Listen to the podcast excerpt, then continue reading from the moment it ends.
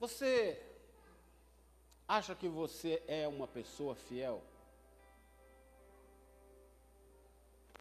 Olha para quem está do seu lado. Pergunta para ela: Você é fiel?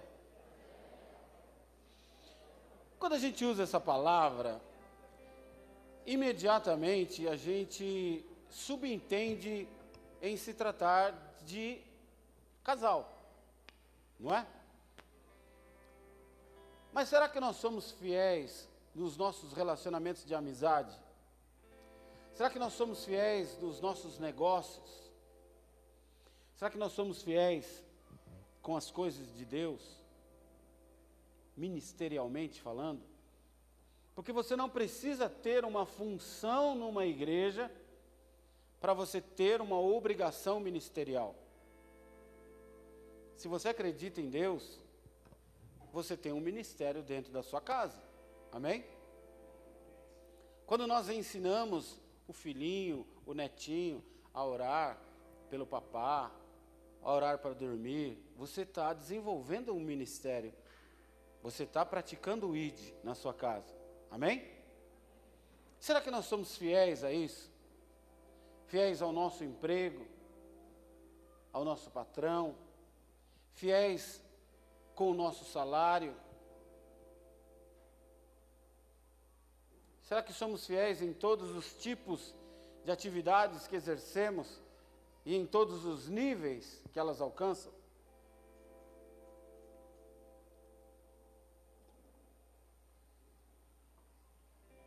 Pergunta para quem está do seu lado: alguém já foi infiel com você? É horrível, sim ou não? É muito ruim. Dizem, inclusive, que fidelidade, uma vez quebrada, é muito difícil ser restaurada. Será que eu acredito de novo? Será que eu não acredito? Será que, eu, que essa pessoa é digna de confiança? Será que ela mudou? Será que ela não vai fazer mais isso comigo? Eu tenho um amigo que ele namorou por seis anos com uma moça. E na véspera do casamento, tudo pronto, buffet, festa, lugar.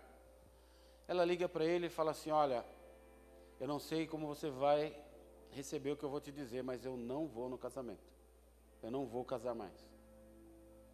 Esse cara entrou em pânico, entrou em desespero, entrou em depressão. Passado mais ou menos seis anos, eles reataram o namoro, namoraram por mais dois anos, marcaram novamente o casamento e novamente ela desmarcou. Só que agora, para acabar de lascar, ela não foi no casamento. Ela não ligou antes, dizendo que não ia. Ela deixou ele ir até a igreja e ela não apareceu na igreja.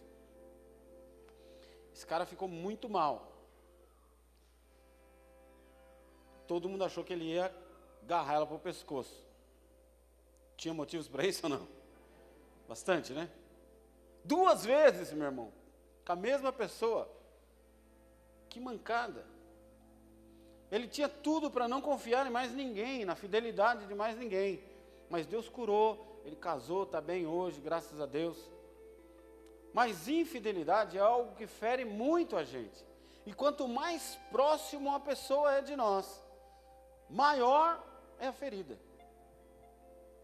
Você ser ferido pela fidelidade de alguém ou a infidelidade de alguém que está longe, já machuca.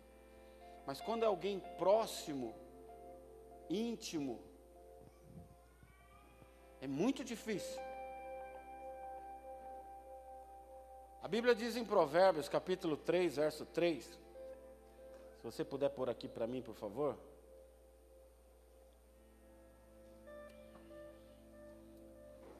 Provérbio 3, 3.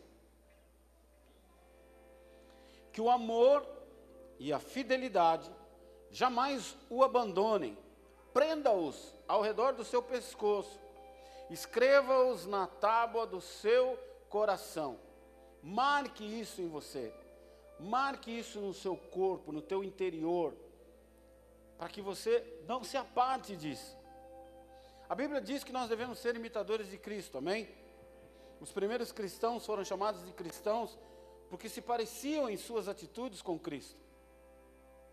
Não apenas porque andavam com uma Bíblia debaixo do braço e se intitulavam cristãos, mas porque eles pareciam nas suas atitudes com Cristo. E a Bíblia diz que Jesus só fazia aquilo que o Pai mandava. Ele diz: Eu não faço a minha vontade. Eu não vim para fazer a minha vontade, mas sim para fazer a vontade do Pai. Sendo Ele o próprio Deus, consequentemente, devemos ser imitadores de Deus. Amém? Segundo Coríntios capítulo 1, verso 18, a Bíblia diz que Deus é fiel. Amém. Uma irmã acredita nisso. Glória a Deus por isso. Vou repetir de novo. A Bíblia diz que Deus é fiel. Uh! Glória a Deus.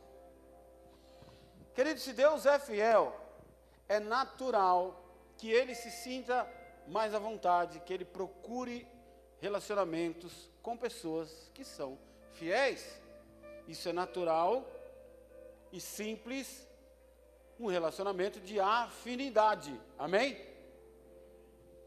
Eu não creio naquele Jesus magricelo pregado na cruz, que aparece as costelas, magrinho. Por que, que eu não acredito? Porque ele era carpinteiro. Então ele tinha que ir até um lugar que tinha floresta, cortar uma árvore no braço, derrubar essa árvore, limpar essa árvore, amarrar num cavalo, num burro, num camelo, arrastar até a sua oficina, botar aquela árvore em cima de uma bancada, trabalhar aquela madeira. Então ele era um cara forte, o pastor Mário. O pastor Mário é carpinteira. Levanta aí, Mário. Olha o tamanho do menino. Parece um Playmobil. Mas o Mário é fortão. O Mário já tem quase 70 anos. E é um cara fortão. Brincadeira, é 65. Jesus, quando foi preso, levou um couro de uma noite até outro dia de manhã. No outro dia de manhã, é colocado uma madeira sobre os ombros dele, chamado patíbulo, que fazia parte da cruz, que ele tinha que carregar por três quilômetros aproximadamente, que era a Via Cruz. Então, se ele fosse aquele magrinho que a gente vê na cruz, ele não ia aguentar nem o primeiro sessão lá de, de pau de arara que ele recebeu da, da guarda romana. Segundo, quando ele foi falar com os pescadores, Pedro e seus irmãos, os filhos de Boanerges, os filhos de Trovão, olha o nome que eles tinham. Então eles eram backtrunk. Para eles darem ouvido a Jesus, Jesus tinha que estar no mesmo nível. Se fosse aquele franguinho magrinho, ah, posso falar com vocês? Dá licença. Os caras pegavam o barco no braço, meu irmão, no remo, e puxava a rede no braço. Era tudo fortão também. Afinidade. Amém? No mundo espiritual é a mesma coisa. Demônios gostam de coisas nojentas. Você já viu algum demônio bonitão?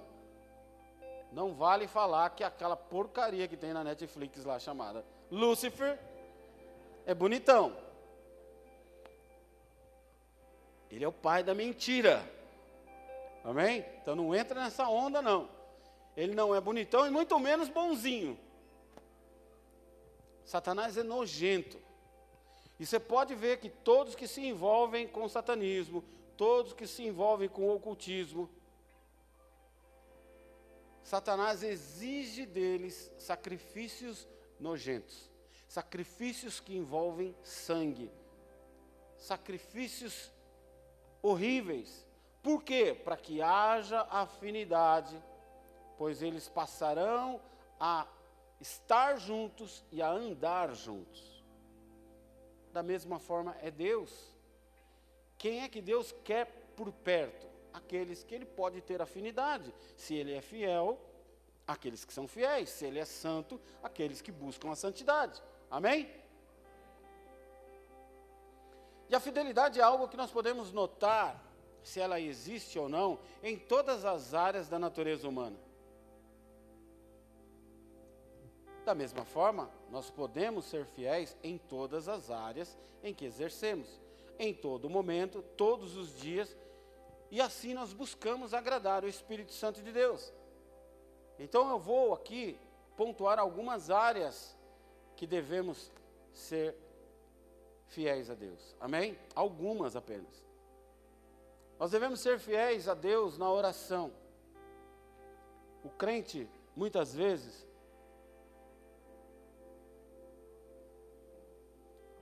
acha que Deus é a lâmpada do gênio, onde eu esfrego, sai. Pois não, faça três pedidos. E o crente só pede, só pede, só pede, só pede, só pede. Eu quero, eu quero, eu preciso, eu preciso, eu preciso, eu preciso.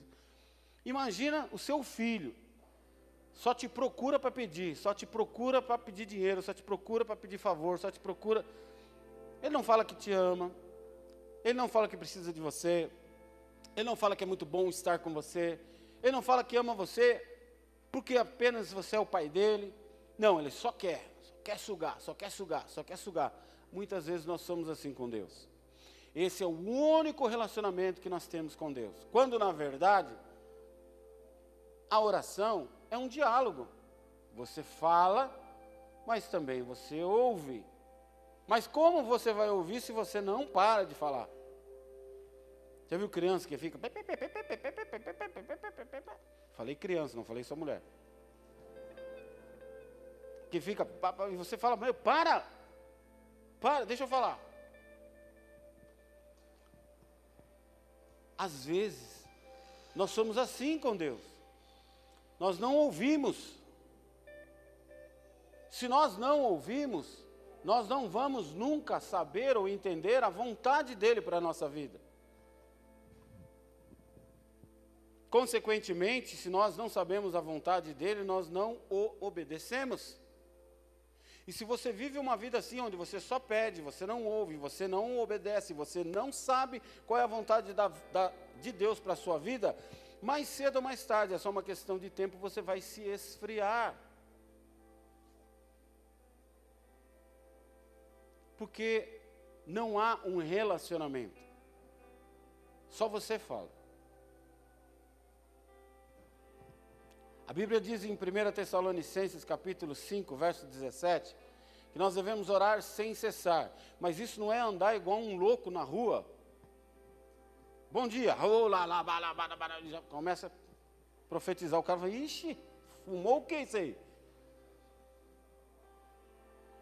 Orar sem cessar é você andar ligado em Deus. Amém? Andar com seu espírito ligado em Deus. Andar com seu espírito conectado com Deus. E assim você vai logo entender quando é algo de Deus, quando é, é, é uma armadilha de Satanás, quando é algo que o diabo está querendo armar para você. Você fala, oh, aqui está esquisito, aqui eu não vou fazer não. Então esteja sempre conectado ao trono, esteja sempre ligado com Deus. Mas pastor, isso não dá. Então eu vou lembrar vocês de algumas coisas.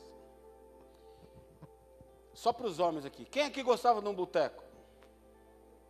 Vergonha Satanás aí, irmão. Levanta a mão. Aí, ó, tá vendo? Quem aqui gostava de um botequim? Abria uma cerveja e ficava lá batendo papo. A cerveja até esquentava. Você esquecia de ir embora, meu irmão. Nós já contamos aqui a história do frango. Né?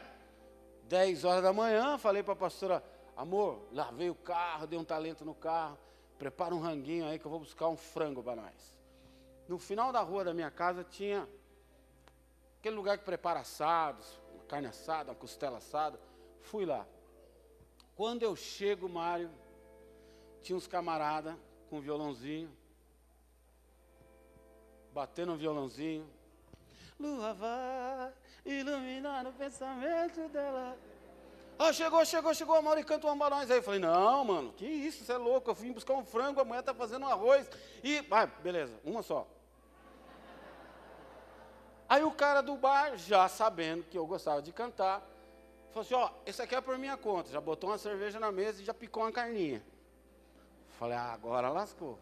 Vou ter que comer a carninha. Vou fazer desfeito para o meu amigo. E eu cheguei em casa com o frango seis horas da tarde. O frango era um cadáver, estava esturricado, verde. E imagina o bico daquela moça. Queria me enforcar. Então nós ficamos horas conversando com amigos.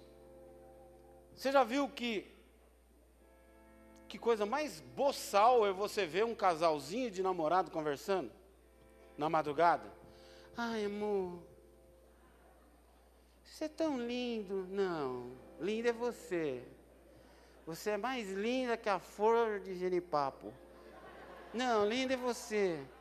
Ai, eu vou desligar. Não, desliga você. Ah, não, desliga você. Ai, não, não, não, não. Meu, dá nojo. Aí eles falam assim: tá bom, vai, vamos contar até três, a gente desliga junto. Um, dois, não desligou, né? Um dia a Carol, quando namorava com o Evandro, ia embora. O Evandro ia embora. Vai embora, vai embora. Aí pararam na porta e ficaram nessa melação. E eu querendo assistir. E aquele na porta. Eu não aguentei abrir e falei, ô Evandro, vai embora. Senão eu não assisto aqui, pô. Dá tchau logo, manda embora. Nós ficamos a madrugada dentro conversando com o namorado. Nós ficamos horas conversando com amigos. Nós paramos na fila do banco e conversamos com pessoas que a gente nunca viu. Nossa, acho que vai chover. Vai mesmo. Ontem eu vi na televisão que segunda-feira vai, o tempo vai fechar. Ah, eu vi também. E, e começa. Você nunca viu o cara, meu irmão. Quem é motociclista aí? Piorou, porque o motociclista fala sozinho. Ele fala dentro do capacete. Ele passa do seu lado assim, você leva um susto. Ele está falando sozinho, não é super. O motoqueiro não fala sozinho dentro do capacete. É louco, meu irmão. Mas a gente não consegue falar cinco minutos com Deus. Ah, pastor, eu começo a orar, eu durmo. Então ora em pé. Ora de joelho, quero ver se você dorme. Ora de ponta cabeça, mas ora. Ah, eu não sei o que falar. Fala das suas picaretagens. Você vai ter assunto pra caramba para falar com Deus. Fala de quem você não deveria ser e você é. Começa a falar. Deus, me limpa. É, tá vendo? Me limpa disso, me limpa daquilo. Pá, pá, pá. Tem assunto para falar com Deus, meu irmão. Várias madrugadas, não é uma só não. Como nós queremos dizer que somos fiéis se nós não conhecemos esse Deus? Porque, meu irmão, eu conhecer alguém envolve relacionamento. Envolve, envolve conhecer, conversar. Eu saber um pouco de você, você saber um pouco de mim. Eu saber dos seus defeitos, você saber dos meus. Eu saber das suas qualidades, você saber das minhas. Sim ou não? Mas se eu não me relaciono com Deus, eu não o conheço. Se eu não o conheço, como eu posso dizer que sou fiel a Ele? Temos que ser fiéis nas obras, no servir, no fazer. A correria do dia a dia nos ensina que a gente tem que ter cada dia mais, ter, ter, ter, ter, acumular. E não sobra tempo para as coisas de Deus. Todo homem no mundo tem o mesmo tempo. Se você conversar com o homem mais rico do mundo, ele tem 24 horas igual você. Mas ele vai arrumar tempo para ele fazer o que lhe é interessado, o que lhe é importante, o que lhe é prioridade. O que nós precisamos é colocar as coisas de Deus como prioridade nas nossas vidas. Você tem tempo para levar as crianças na escola, tem tempo para ir na academia, tem tempo para pagar as contas, tem tempo para trabalhar, tem tempo. Mas para as coisas de Deus, quando a gente chama, a gente fala, ah, eu não tenho tempo, pastor.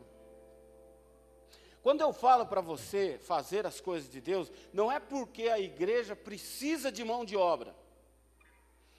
É porque nesse tempo que eu pastorei, eu já vi que todos aqueles que crescem espiritualmente, todos aqueles que amadurecem com mais facilidade, são aqueles que se envolveram com as coisas de Deus.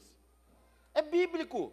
Buscai as coisas do reino e a sua justiça, e as demais vos serão acrescentadas.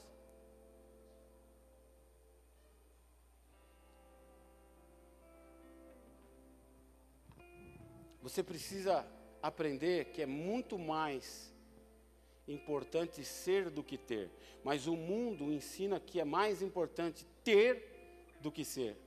Então eu me preocupo em ser. Eu não me preocupo em ser uma boa pessoa, mas me preocupo em ter a aparência de uma boa pessoa. Que as pessoas me vejam como uma boa pessoa, mesmo que eu não seja. Homem é diferente da mulher, amém? Você acha que não? Homem é diferente de mulher, amém? Puxa, que susto. Você quer ver? O homem elogia esculachando e a mulher esculacha elogiando. Você vai concordar comigo. O homem encontra um amigo e fala: E aí, barrigudo? E aí, careca? Ô, oh, safado, quanto tempo eu não te vejo? Mano, esse cara é maior gente boa. E o outro vai falar: É mesmo, cara, esse cara é firmeza. Mulher não, mulher fala: Oi, linda, tudo bem? Tá. Virou as costas e falou assim: Nossa, como ela tá gorda. Que cabelo é aquele? O que, que ela fez? Que roupa é aquela? Horrível. O homem vai com o amigo tomar um lanche. Não, não, não, deixa que eu pago, deixa que eu pago. Tá duro, meu irmão, o único cinquentão que ele tem no bolso. Mas ele precisa mostrar que tá beleza. Não, deixa que eu pago. Ô, oh, foi eu que chamei, cara. Oh, por favor, deixa que eu pago. Aí fica assim com cinquentão. Nossa, mano, como que eu vou fazer amanhã? Só tem isso. Amanhã eu vou ter que ir embora. Eu vou ter que trampar a pé. Mas paga. Mulher, vamos tomar um café, as amigas. Aí traz a conta. Deu 37,42. Saca o celular, mete na calculadora. Nós estamos em quatro. Deu 7,22 e meio para cada um. Aí ela saca uma bolsinha cheia de moeda. Tuque, tuque, tuque, tuque. Não é assim? Homem foi com a mulher no restaurante e largou o carro tomando um rapaz tomando conta lá. Aí ele vem, põe a mão no bolso, não tem dois, ele pega cincão, a mulher, você vai dar cinco reais para ele? Quase te dá uma voadora, meu irmão. Falou, amor, faz duas horas que o cara está olhando o carro aí. Deixa o cara, nem a pau. Tem umas moedinhas lá no painel. Ele vai comprar o quê com moedinha, mulher? Gente, eu não me preocupo em ser rico, mas eu me preocupo em mostrar para as pessoas que eu tenho condições de rico. Eu me preocupo em ter e não em ser. A gente anda com rico. Quem já andou com rico aí? Mas rico, rico, lascado de rico. O pobre cola num rico, acha que o rico vai dar alguma coisa para ele. Rico não dá nada para ninguém, meu irmão. Quem dá é pobre. Quem dá caixinha é pobre. Quem dá dinheiro para o menino que carrega bolsa na feira é pobre. Quem dá dinheiro para o cara que olha carro é pobre. Eu tenho um sobrinho que trabalha com um dos caras mais ricos de Mogi. Dono de 45% do Banco Bradesco. Será que tem dinheiro ou não? Ele vai com meu sobrinho para São Paulo de carona, para não ir com o carro dele. Aí eles pegam aquele trânsito da marginal, tem um cara lá vendendo um monte de coisa: água, biscoito, amendoim. Sabe aqueles coninhos de amendoim? Aí o meu sobrinho contou que esse cara ficou chavecando o cara do amendoim uns 3 quilômetros. Quanto que é amendoim? Dois contos. Faz dois por três aí. Não, não dá. Dois por três não dá. Dois por três reais. Não dá. E ele foi, não, claro que dá, tô ligado, você compra isso aí, você nem faz, você nem torce, você já compra ele pronto, você dá uma esquentadinha aí para disfarçar. E foi, e foi, e foi, e foi. Daqui a pouco o cara se encheu, falou, tá bom, vai, eu faço dois por três. Ele virou para meu sobrinho e falou, dá cinco reais aí. Eu falei, meu, você ficou chavecando o cara até agora, você não tem três contas. Eu falei, não tem, mas você vai ter. Me dá aí três contas, você já come amendoinzinho comigo, pá, pá, pá. Ele já estava chavecando o dele e o do meu sobrinho. Catou dois coninhos, vamos comer amendoim. Com o dinheiro de quem? Do bubo.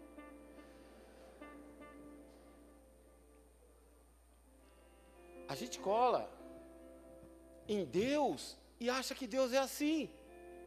Não, é dono do ouro e da prata, vai ter que me dar. Vai ter que me dar alguma coisa. Eu estou vindo na igreja, meu irmão. Eu até oro. Eu até já li a Bíblia umas partes aqui, ó. Até esse negócio de jejum já fiz. E Deus não vai me dar nada. A gente faz igualzinho com Deus. Achando até, pelo ensinamento que aprendemos com alguns pastores, que Deus tem a obrigação de nos dar. Deuteronômio capítulo 31, verso 29. A Bíblia diz que quando nós nos preocupamos apenas com a obra nas nossas mãos, nós provocamos a ira de Deus.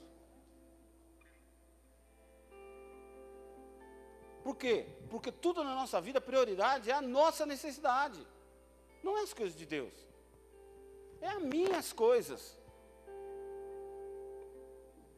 Mas a Bíblia diz que fé sem obras é morta.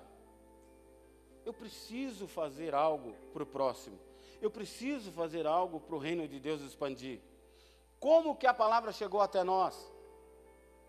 Através de doze homens. O mundo inteiro conheceu a palavra de Deus, sem internet, sem carro, sem avião e sem Bíblia. Hoje nós somos milhões de cristãos e não conseguimos evangelizar o cara que senta na mesa do lado.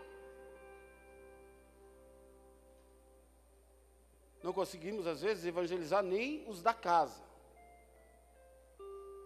Por quê? Porque nós nos preocupamos em ter a nossa casa, em decorar a nossa casa, em arrumar a nossa casa, em colocar vidro, colocar mármore, colocar tapete, colocar móveis, transformar a nossa casa no lugar mais aconchegante e mais lindo da rua, se não do mundo. Mas e a casa do teu pai? E a casa de Deus? O que você tem feito? Eu acho um papel no chão e eu pulo por cima. Ô irmão, tem um papel aí. Não fui eu que derrubei? Vamos mais cedo dar um talento lá na igreja. Ah, tem o pessoal da zeladoria lá que limpa lá, tem uns. Eu tive um irmão que era empresário, uma ovelha, que era empresário, ele tinha 60 funcionários. E ele falava para mim, pastor, o senhor não sabe qual é o prazer de eu fazer parte da zeladoria.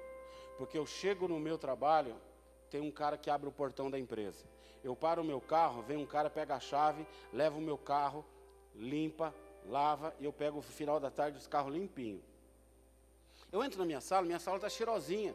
Tem café, tem tudo arrumadinho, cestinho de lixo está vazio, o banheiro está cheiroso. Eu não faço nada. Aqui na igreja eu me sinto útil. Eu sinto que eu posso ajudar Deus de alguma forma. Eu limpo o chão, eu limpo o banheiro, eu faço um monte de coisa aqui. Se me deixar, eu fico aqui o dia inteiro. Mas eu também já ouvi, ah, pastor, na minha casa não lava um copo, eu vou fazer aqui na igreja. Aqui é a casa do rei. É o palácio do rei. Onde você está tendo o boi. Deus está te dando a chance de você participar dessa história. Ou então você pensa assim: ah, o pastor e a pastora limpa. O pastor e a pastora faz. A igreja não é minha. Quem já ouviu falar que a igreja se chama aprisco? Aprisco é o lugar, assim como o curral é dos bois, aprisco é o lugar de morada de quem? Das ovelhas, não é do pastor. Quem mora no aprisco é a ovelha. Mas a ovelha não quer cuidar da sua morada.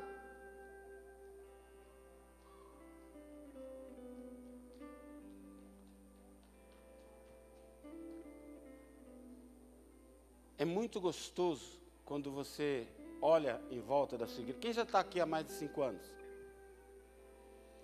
E você olha e fala assim: puxa, eu lembro quando a gente pintou essa parede. Puxa, eu lembro quando a gente colocou essas luzes. Eu lembro quando o altar não tinha essa madeira. Eu lembro quando essa parede não tinha esse gesso. Eu lembro quando não tinha essa proteção da bateria. Eu lembro quando não tinha ventilador. Quem lembra dessas coisas?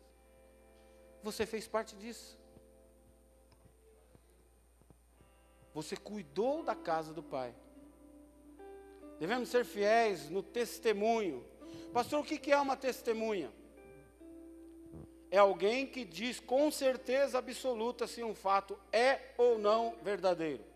Não dá para eu levar você na frente de um juiz e chegar lá na frente do juiz e você falar assim: Ó, eu acho. Ele vai falar: Não, você não serve. Acho. Agora, se ele falar, eu tenho certeza, eu vi, eu tenho certeza, eu ouvi, eu tenho certeza absoluta, eu estava lá. Opa, esse serve. Será que pelo nosso testemunho temos realmente certeza absoluta daquilo que acreditamos? Que Deus existe, que Deus é poderoso, que Deus vive, reina e opera nas nossas vidas? Será que realmente declaramos aquilo que sabemos? Muitas vezes o nosso testemunho pode ter deixado muita gente no banco dos réus ou até mesmo alguns já foram condenados porque não falamos a verdade. João 8:32. Conhecereis a verdade e ela vos libertará. Ao invés de falarmos da Bíblia, ficamos dando conselho, falando filosofia, teorizando as coisas para as pessoas. Ah, senão vai ferir ele. Deixa ferir, meu irmão. Depois Deus cura. Mas é aqui, ó. Bíblia. Ah, eu queria saber o que Deus tem para a minha vida. Bíblia. Ah, eu queria saber o que, que Deus promete para mim. Bíblia. Ah, eu ouvi falar que Deus é Deus de promessa. Não, quem promete é político, meu irmão. Deus é Deus que cumpre as promessas. Quem faz promessa é político.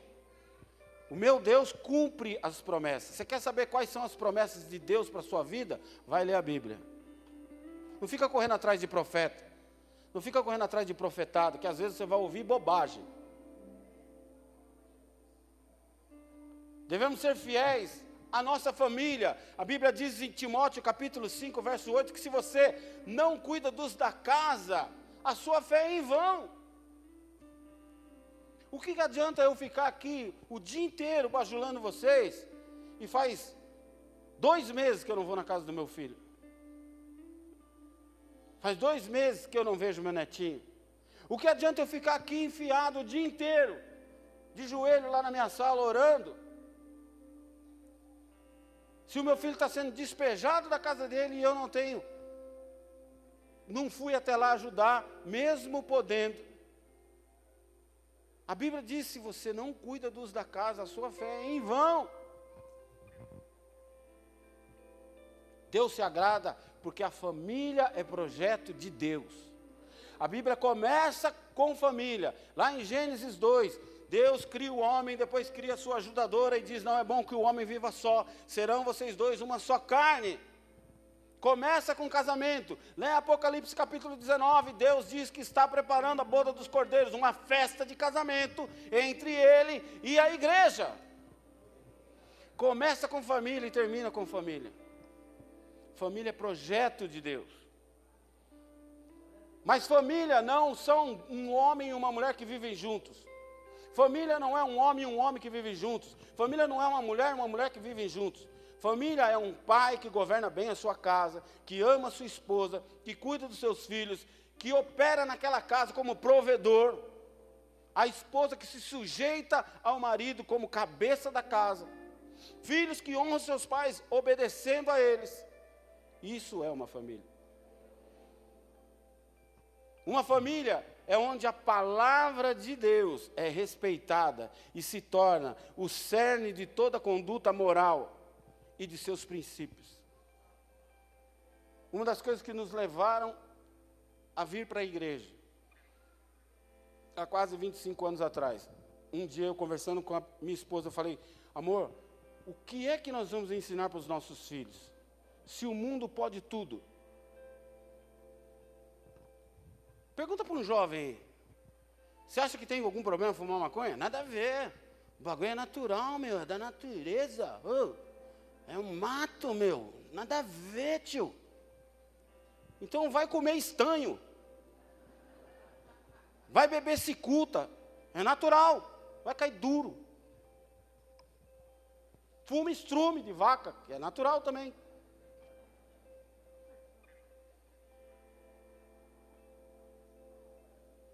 Princípios. Princípios são inegociáveis. São princípios. É aquilo que vai ser o primeiro na sua vida. Fala para quem está do seu lado assim: agora vai apertar.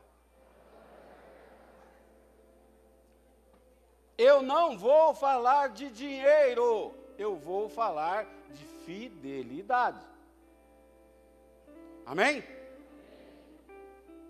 Vou falar igual o Barros de Alencar, segure-se nas cadeiras. Você lembra? Para muitos cristão, cristãos, é a área mais difícil de se lidar com Deus. O bolso. É a parte do seu corpo que mais demora para se converter. Mas não adianta eu ser um cristão bonzinho, jejuar, fazer campanha de oração, ir para o monte, se eu não for dizimista. Se quer mudar a sua vida financeira, seja dizimista. Queridos, a nossa igreja, se você está aqui há bastante tempo conosco, você nunca ouviu a gente falar disso. Nós não falamos de dinheiro, amém?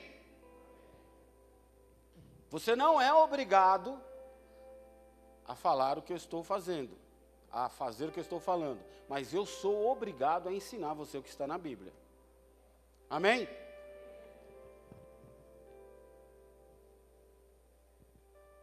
Quando eu dizimo, ou seja, quando eu devolvo a Deus 10% de 100% que Ele me deu, porque não é 10% que é de Deus, tudo é de Deus. E Ele está me dando um boi de eu devolver só 10%. Olha, você vai ficar com 90% para você, de tanto que eu te amo. Então eu devolvo 10% para Deus, fazendo assim um ato profético de lançar nos campos de Deus sementes que vão prosperar, frutificar no tempo certo e me trarão o retorno. Amém? Quando eu lanço essas sementes nos campos de Deus, eu repreendo um demônio chamado devorador, que vem querer comer as minhas bênçãos. Quando eu, além de ser ofertante, é, dizimista, eu oferto, o que, que é isso, pastor? Eu estou no culto e sinto em Deus de ofertar algo além do meu dízimo. É algo que Deus colocou no seu coração, você vem e faz. Eu posso fazer para o irmão que está do meu lado? Posso. Eu posso comprar uma cesta básica levar para uma família que eu conheço. Eu posso entregar para um morador de rua. É oferta, é algo que Deus vai colocar no meu coração. Amém? Primícia. É algo que Deus colocou no meu coração como prioridade, como primeiro. Então vamos dar um exemplo. Eu entrei trabalhar numa loja de carro. E eu falo, olha, o primeiro carro que eu vender, a minha comissão eu vou entregar na igreja. Eu sou vendedor numa loja no shopping. Hoje é segunda-feira, hoje começa a minha semana. A primeira venda que eu fizer, eu vou entregar para Deus. Então, são alianças, são compromissos que eu faço entre eu e Deus, sou eu e Deus. Amém? E eu entrego como primícia. Queridos, nada que você entrega é obrigado. Porque você dizima, ah, porque eu sou obrigado. Tira isso do seu coração. São princípios. Você vai repreender o cortador, o migrador, que, que é migrador? Ah, um dia quebra o carro, outro dia queimou o liquidificador, outro dia zoou a televisão, outro dia furou o pneu do carro de novo. Estão entendendo? Ele vai migrando de um lugar para o outro, de um problema para o outro. Você repreende o migrador. E você repreende também o destruidor, que veio para querer arrasar com a sua plantação. Isso tudo está no livro de Joel, capítulo 1. Estuda depois na sua casa. Dízimo e oferta não é algo místico que eu faço para Deus me dar porque eu estou fazendo. Não, são princípios inegociáveis e irrevogáveis. Para você entender melhor, vou dar outro exemplo.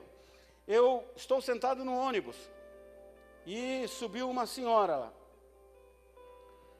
Eu vejo que o ônibus está cheio, eu levanto e cedo o meu lugar para aquela senhora. Mas por quê? Porque todo mundo no ônibus ficou olhando para mim. Oh, você não vai dar lugar para tia, não? Então eu sou quase que obrigado a ceder o lugar para ela. Amém? O que é princípio? Eu estou no ônibus, o ônibus está vazio, só eu e o motorista. Entra uma senhora no ônibus e eu levanto e falo: Senhora, sente aqui. Não, tem um monte de lugar. Faço questão que a senhora sente aqui. Princípio de educação. Mamãe chamou para almoçar. Eu espero a mamãe e o papai tirar a comida. Eu fiz uma visita para você, Alain. Sei lá, serviu um café para mim e para a pastora. Eu não vou já mexendo na geladeira, catando pãozinho e tal, vamos comer. Não, o Alain vai se servir primeiro, ele é o chefe da casa. Princípios. Então eu não faço para Deus porque eu sou obrigado. Eu faço para Deus porque eu tenho que fazer princípio. Não é meu. Pastor, mas e se eu quiser pegar esses 10% e comprar em cesta básica e dar para os pobres. Vou dar outro exemplo. O Marião vai em casa, coloca lá a carteira em cima da mesa, e eu falo, ô, oh, vamos pedir uma pizza? Vamos. Pede lá 15 pizzas. A hora que o entregador chega, eu cato a carteira do Mário, saco lá o dinheiro e pago o pizzaiolo. É isso que você quer fazer com Deus. Você está querendo administrar o que não é seu. Os 10% não são seus, são de Deus. Amém? Mas esse assunto é tão intrigante para o crente que a gente não vê um glória a Deus, não vê um aleluia. Fica todo mundo, ai meu Deus, o pastor vai falar de dinheiro. Não, eu estou falando de fidelidade. Hoje de manhã, na hora do dízimo e oferta, eu podia parar, orar e mandar todo mundo embora, porque Deus fez a obra aqui. Quem estava aqui de manhã?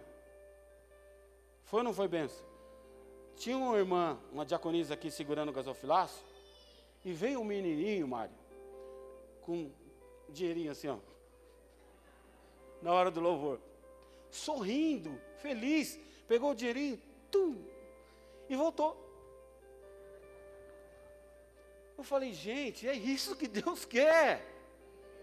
Deus não quer o nosso dinheiro, Deus quer a nossa fidelidade.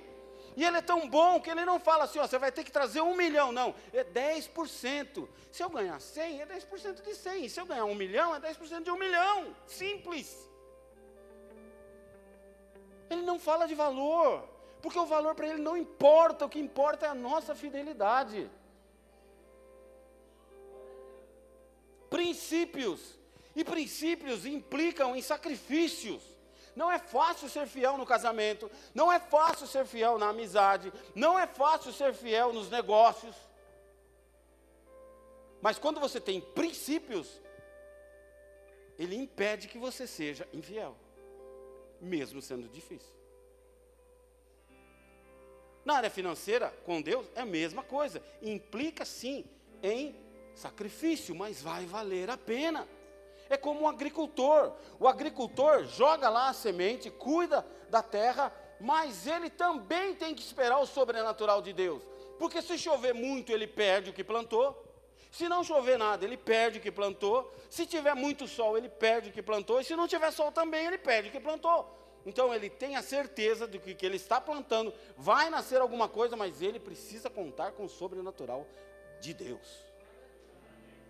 Inclusive com o tempo eu planto, mas vai nascer no tempo de Deus. Queridos, é a mesma coisa quando nós somos fiéis a Deus no dízimo, na oferta. Eu estou fazendo a minha parte, o resto é com Deus no tempo dele, do jeito dele, na quantidade que ele quiser, ele vai me abençoar. E se não abençoar, glória a Deus, continua sendo Deus e eu continuo sendo fiel. Aleluia.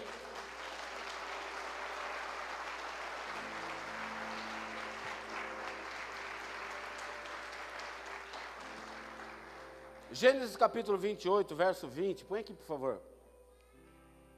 A Bíblia conta a história de Jacó, que é tido na Bíblia como o espertão, né? Que quer dar chapéu em todo mundo. A gente tinha até uma brincadeira lá em Mogi que a gente fala assim: olha, já está com Jacosice já. Fulano já está com Jacosice com a irmãzinha lá, ó. Fica esperto. Olha o que ele fala. Então, em Betel, Jacó fez o seguinte voto: se, é uma condicional, amém? Amém?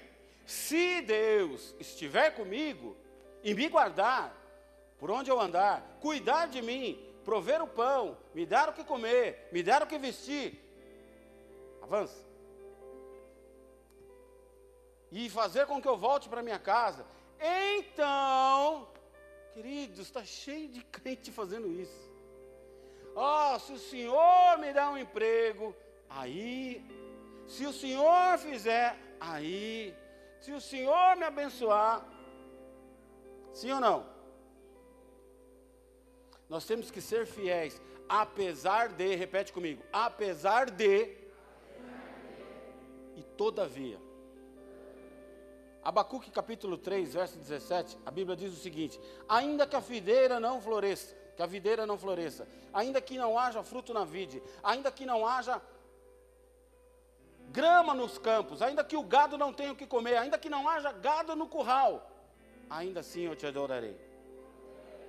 Eu não estou atrelado, a minha fidelidade não está atrelada às circunstâncias.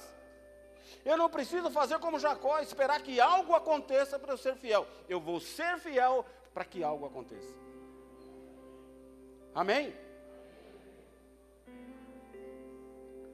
ainda que me falte tudo, apesar de me faltar tudo, todavia eu te adorarei. E a torcida do diabo, sabe qual que é? Que lhe falte algo para você negar a sua fé. Foi isso que ele fez com Jó. Tira tudo dele, o senhor vai ver se ele continua sendo fiel. Não foi isso que ele fez? Nosso imitador é Cristo, amém? O que ele fala para o Pai no monte? Senhor, aparta de mim este cálice. Todavia, porém, contudo, não seja feita a minha vontade, mas segundo o que o Senhor quer para mim. Querido, esse é o padrão de fidelidade que Deus quer. Hoje é Santa Ceia. É momento de nós sentarmos à mesa com o Senhor. E a Bíblia diz que nós precisamos estar de vestes limpas, de mãos puras. É difícil? É. E é tão difícil que lá em 1 Coríntios capítulo 11, a partir do verso 23, ele diz: Examine-se, pois, o homem a si mesmo. Ele está dizendo: Ei, dá uma olhadinha na tua vida. Só entre nós dois aqui. Tem área aí que você não está sendo infiel. Mas eu já te chamei para sentar à mesa comigo. Então, aproveite, veja o que não está certo e corrija. Feche teus olhos. Hoje Deus te chama aqui para sentar à mesa, sim, porque Ele crê que você pode ser fiel. E hoje Ele fala nos seus ouvidos: Ei, não minta para mim. Você não vai conseguir. Você arcará com a sua infidelidade. Então examine-se, pois, o homem a si mesmo. Nós vamos fazer um louvor. Nós vamos consagrar a ceia ao Senhor. E enquanto nós estivermos entregando, servindo a ceia, Nós queremos que você tenha uma oportunidade. Se você quiser dobrar os seus joelhos, baixar a sua cabeça, de você falar com o Pai. Fala, Deus, realmente, essa área eu não tenho sido fiel. Realmente, essa área eu tenho pisado na bola. Me perdoa. Vem com teu sangue sobre a minha vida. Me purifica de todo pecado. Pois eu preciso estar no centro da tua vontade. Começa a falar com o Pai. Em nome de Jesus.